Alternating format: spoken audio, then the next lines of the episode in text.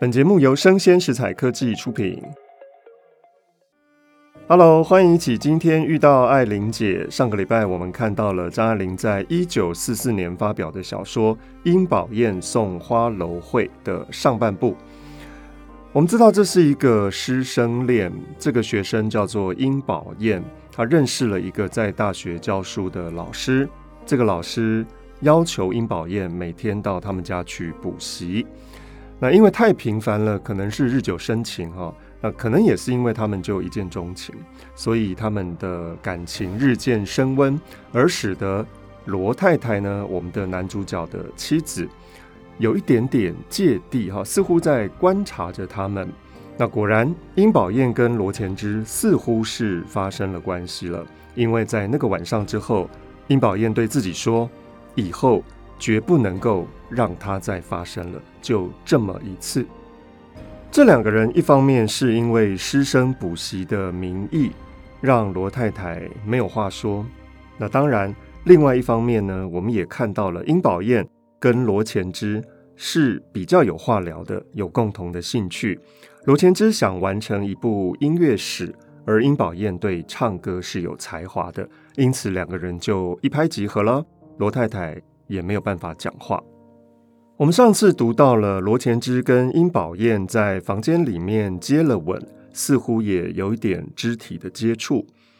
结束之后，殷宝燕有跋扈的快乐，但另一方面，他又想躲着罗前之。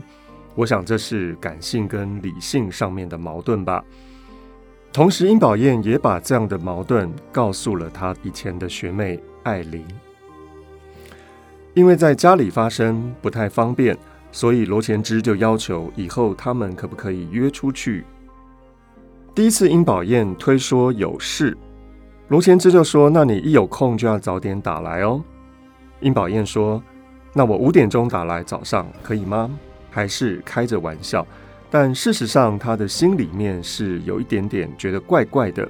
他真的要介入了别人的婚姻了吗？之后，他们常常一起出去。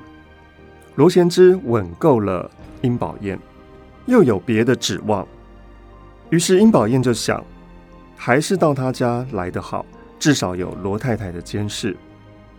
两个人都考虑到了离婚的问题，这样想那样想，也只是彼此痛苦煎熬着。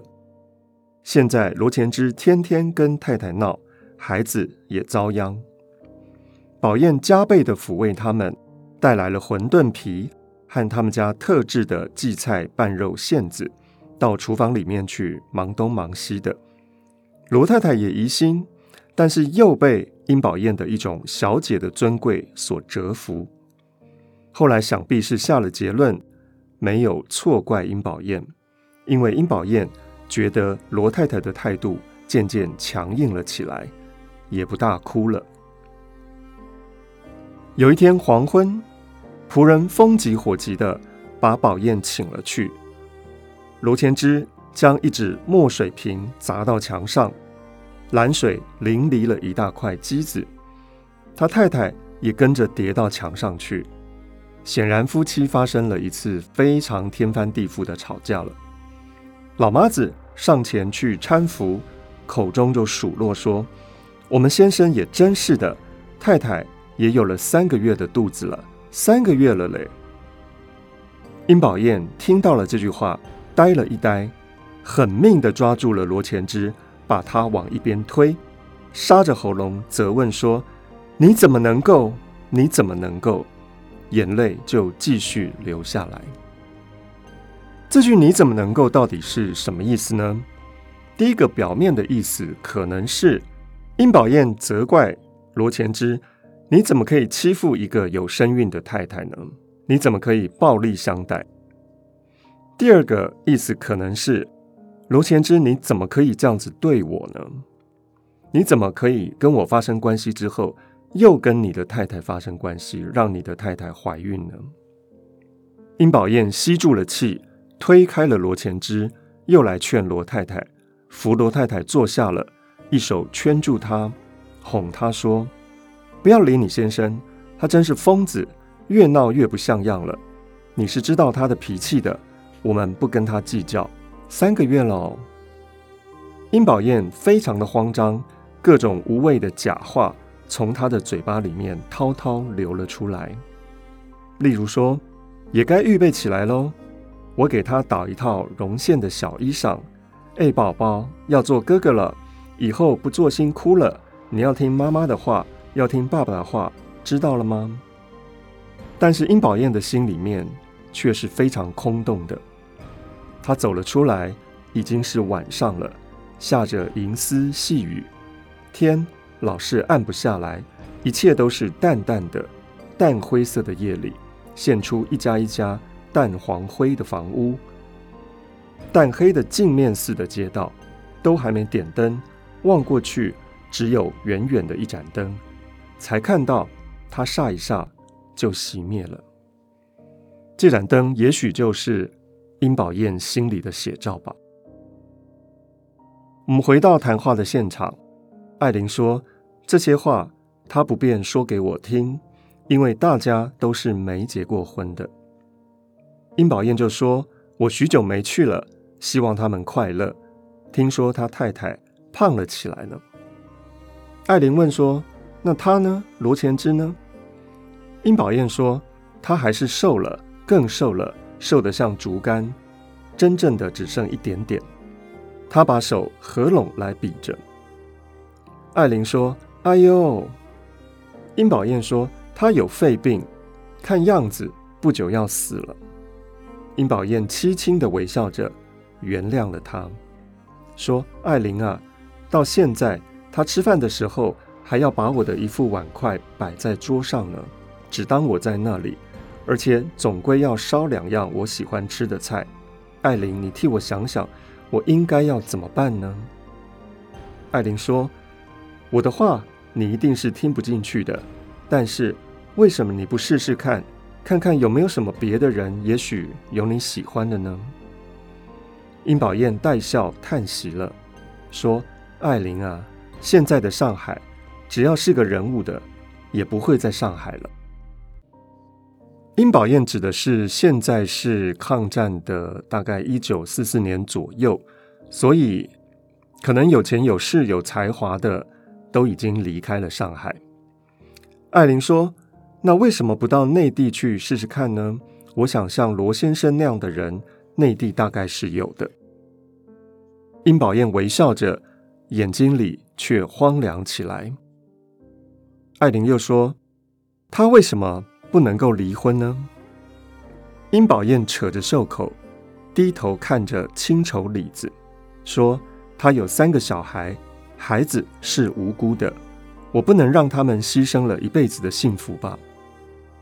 艾琳开始描述她的视觉：太阳光里，珍珠蓝的影子，细细的一枝一叶，小朵的花印在她袖子的青灰上。可痛惜的美丽的日子使我发急起来。艾琳说：“可是宝燕，我自己就是离婚的人的小孩子，我可以告诉你，我小的时候并不比别的小孩子特别的不快乐。而且你即使样样都顾虑到小孩的快乐，他长大的时候或许也有许多别的缘故使自己不快乐的。无论如何，现在你痛苦，他也痛苦。”这倒是真的。殷宝燕想了半天，说：“不过你不知道，他就是离了婚。他那样有神经病的人，我怎么能够跟他结婚呢？”最后一句话，艾琳写说：“我也觉得这是一个无可挽回的悲剧了。”以张爱玲的角度来看，她真的没有办法再去劝殷宝燕了，因为。如果劝进殷宝燕是破坏人家的婚姻，如果劝退殷宝燕的话，殷宝燕又找不到对象。如果劝罗前之跟他的太太离婚呢？殷宝燕又不想跟罗前之结婚，那到底该怎么办呢？只有让痛苦随着时间过去吧。所以，我们又回到了爱琳，她不断的在听殷宝燕说话的时候，那个窗户。张爱玲说。太美丽的日子，可以觉得它在窗户丝丝的流过，河流似的亲吻着窗台，亲吻着船舷。这篇小说就在“悲剧”两个字结束了。我们看到张爱玲用了一个非常特别的第一人称“我就是爱玲”的方法来描述殷宝燕跟他说的这段往事。这篇小说后来写成了之后发表了，但是并没有收入一九四四年底张爱玲出的第一本短篇小说集《传奇》里面，也没有收录在一九四六年《传奇》增订本里面。是什么原因呢？张爱玲觉得这篇是写得非常的糟糕的，所以希望全世界的读者遗忘这篇小说吧。但是可怕的是，很多很多的读者都不断的在挖掘张爱玲的作品，包括像台湾大学的唐文彪先生，就把张爱玲的这篇小说给重新的挖掘出来。唐文彪先生之前把张爱玲非常多没有放到书里面的作品呢，自己出版了啊，《张爱玲大全集》。这件事情让张爱玲非常的生气，所以这篇《殷宝雁送花楼会》又再次出土的时候呢，张爱玲为了怕唐文标又在做同样的事情，所以只好在一九八三年的新书《惘然记》里面收录了这篇《殷宝雁送花楼会》，但是在后面。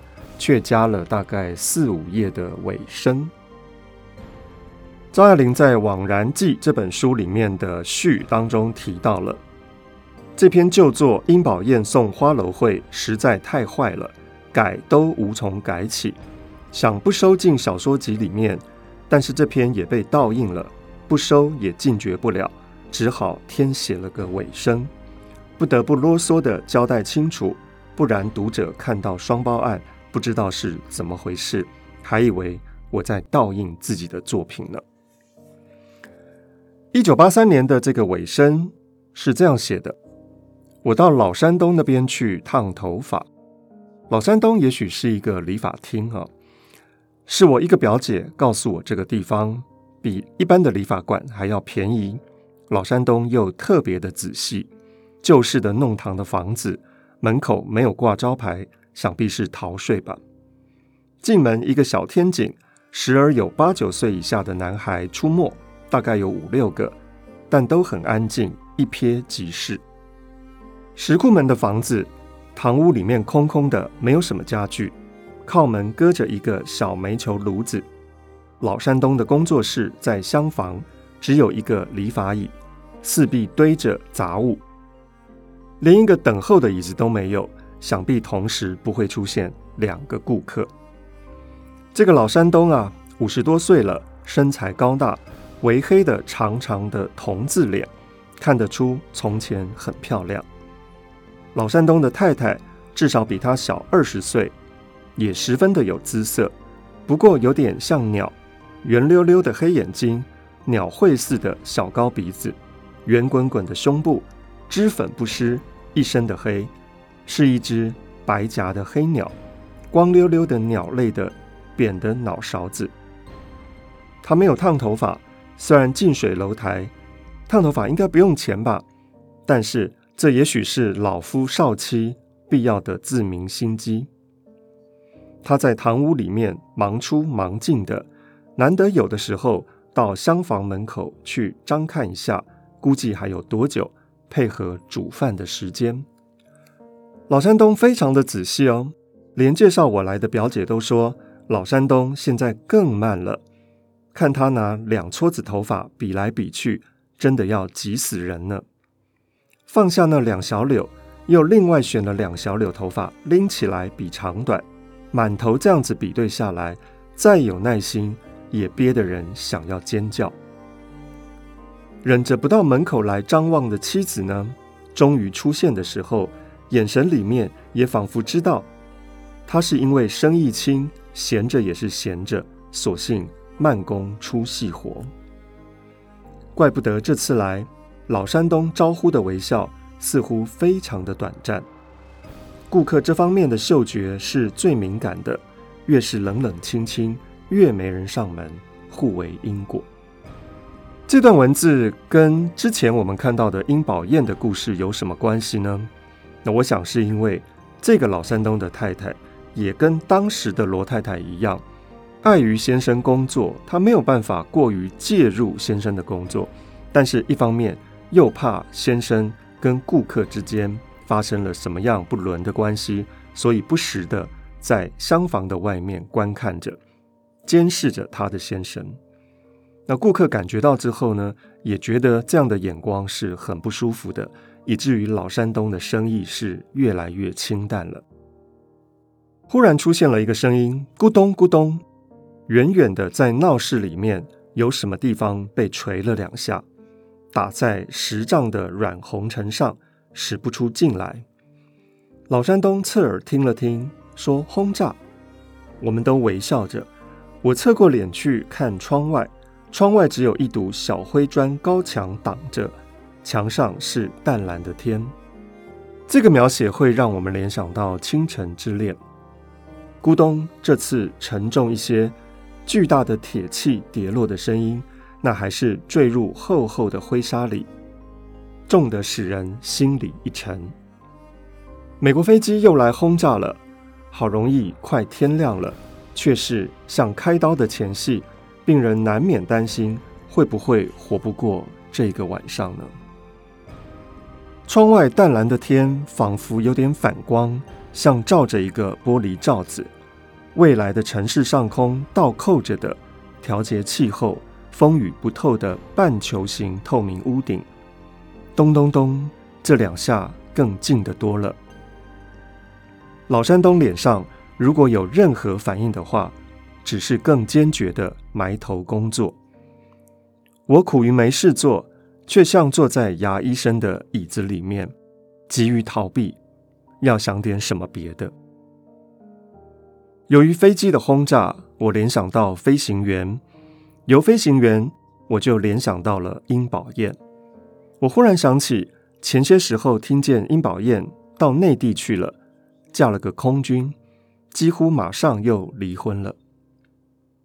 我听到这个消息的时候，老同学。只微笑的这样的提了一声，我也只是回应着哦，心里想，他倒是听了我的话走了，不免有点得意。但我不知道殷宝燕离开了上海，《送花楼会》这篇小说刊出之后，他就没再来过了，想必是生气了。明明是他要我写的，不过写成这样，伤害了他，我也没有办法。本来我就不管这些的，我总觉得写小说的人如果太绅士淑女的话，是不会好的。但是这一篇我一写完就知道写得坏，坏到什么地步呢？等到杂志刊出来，我才看出来，但懊恼已经来不及了。看见殷宝燕从此不来了，我倒也如释重负。听到她去内地的消息，我竟没想到。原来是罗前之看了这篇小说，殷宝燕对罗前之交代不过去，只好走了。殷宝燕对罗前之的态度本来就十分的矛盾，那没有关系，只是去告诉了第三者艾琳我呢，而被歪曲成这个样子。当然，罗前之会以为这就是歪曲了，那实在是使人无法忍受的。其实他们的事我也知道。是罗前之叫殷宝燕看不入眼。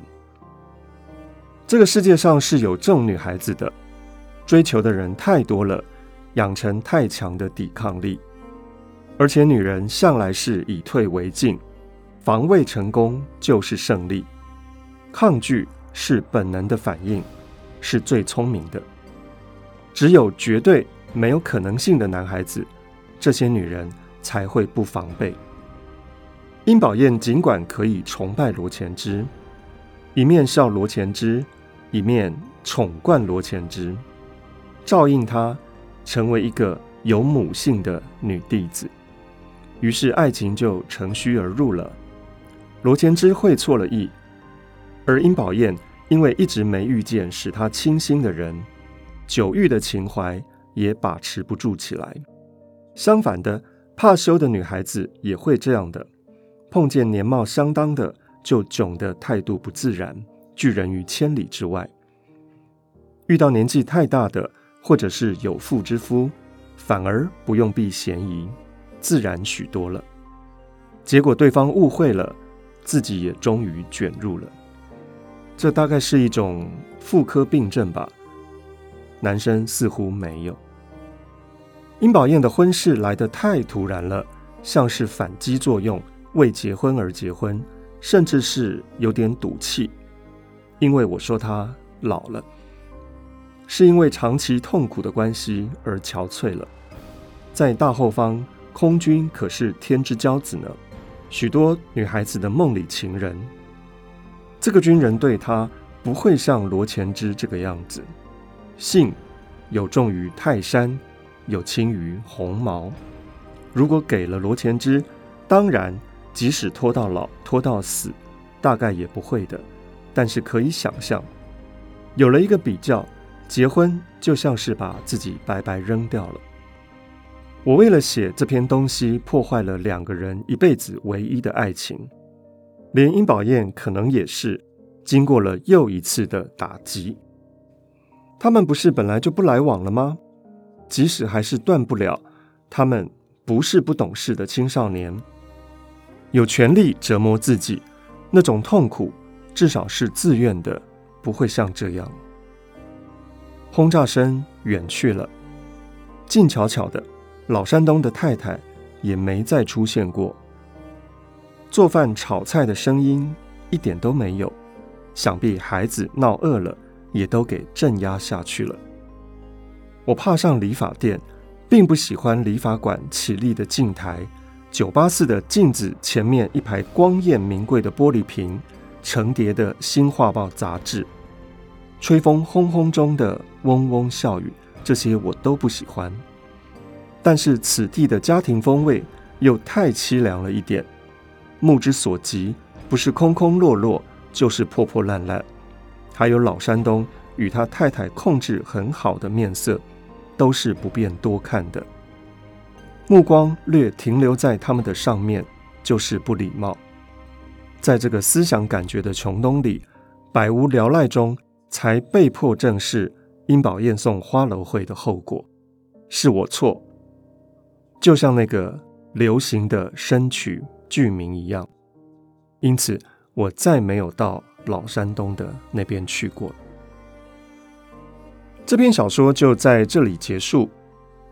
送花楼会是什么意思呢？送花楼会是越剧《双珠凤》的其中一折。这个越是越南的越，但不是指越南，它是指江苏、浙江一带。《双珠凤》是清朝长篇章回小说，这个故事有改编成为越剧的版本。内容大概是说，一个才子叫做文必正的，有一天捡到了一只双珠凤钗，也就是由一个小姐头上掉下来的一根发钗。这个发钗的主人是我们的花旦霍定金小姐，于是男主角与女主角就邂逅了。一见钟情，但男主角文必正要怎么样去亲近霍家的小姐呢？文必正想了一个计谋，就卖身为奴仆，进到了霍家，等待机会与小姐相见。有一天，这个奴仆文必正就奉命上楼送莲花给小姐，于是就得到了一次机会，求悲女秋华牵线撮合。双珠凤因为夹杂了一夫多妻的内容，后来就比较少演出了。但其中的送花楼会和霓风山茶两场，是小生跟花旦的做工戏，表演非常的活泼风趣，常常以单折这个形式演出。有人说这个故事《殷宝燕送花楼会》是影射当时的一个著名的文人，叫做傅雷。是不是真的写傅雷呢？大家也疑疑惑惑了许久，没有办法得到答案。但张爱玲在一九八二年十二月四号写信给宋邝文美跟宋琦的这封信里面，我们可以看到，确实《殷宝燕送花楼会》这篇小说是在写傅雷的。张爱玲说：“殷宝燕送花楼会实在太坏，不收。”也就是不收进即将要出版的《枉然记》这本书里面。是写傅雷的，没错。他的女朋友当真听了我的话，到内地去嫁了个空军，很快就离婚。我听见了，非常懊悔。所以从这段文字当中，我们可以看到张爱玲在一九八二年告诉宋琦夫妇说，这篇小说确实主角是傅雷，没错。傅雷当时确实是婚外情的。傅雷是谁呢？他是在当时一个很有名的法文的翻译，翻译了很多很多很有名的书，自己也写一些文化的批评。而女主角殷宝燕确有其人。是成家刘，成是成功的成，家是家庭的家，刘是手榴弹的刘。程家流是傅雷的邻居，而张爱玲是程家流的同学，所以程家流就把他跟傅雷的关系呢告诉了张爱玲。从小说里面，殷宝燕跟爱玲说：“你不知道我的事吗？”我们可以得知。这件婚外情搞的是风风火火，这段师生恋已经有一些流言蜚语了，所以殷宝燕一开头就问艾琳：“你难道还不知道我的事吗？”有媒体曾经访问过傅雷的儿子傅敏、傅聪，也就是那位非常有名的钢琴家，两位其实都毫不掩饰地说了父亲傅雷的这段往事。傅敏回忆说。只要成家流不在身边，父亲就几乎没有办法工作。每到这个时候，母亲就打电话给成家流说：“你快来吧，老傅不行了耶，没有你，他没有办法工作。”时间一长，母亲的善良伟大和宽宏大量感动了程家流，所以程家流后来就主动离开了父亲。傅聪也回忆说。程家流确实是一个美丽迷人的女子，和我的父亲一样有火一般的热情，两个人在一起热到爱到死去活来呢。不管这篇殷宝燕送花楼会指的是不是傅雷跟成家流的故事，它毕竟是小说，千万不能将小说里面的罗前之完全等同于傅雷，真实人物跟虚构人物的中间。是绝对不能够画上等号的。殷宝燕送花楼会，我们就介绍到这边。下一篇我们要介绍张爱玲在传奇增订本增加的一篇小说，叫做《桂花蒸阿小悲秋》。欢迎大家继续收听，拜拜。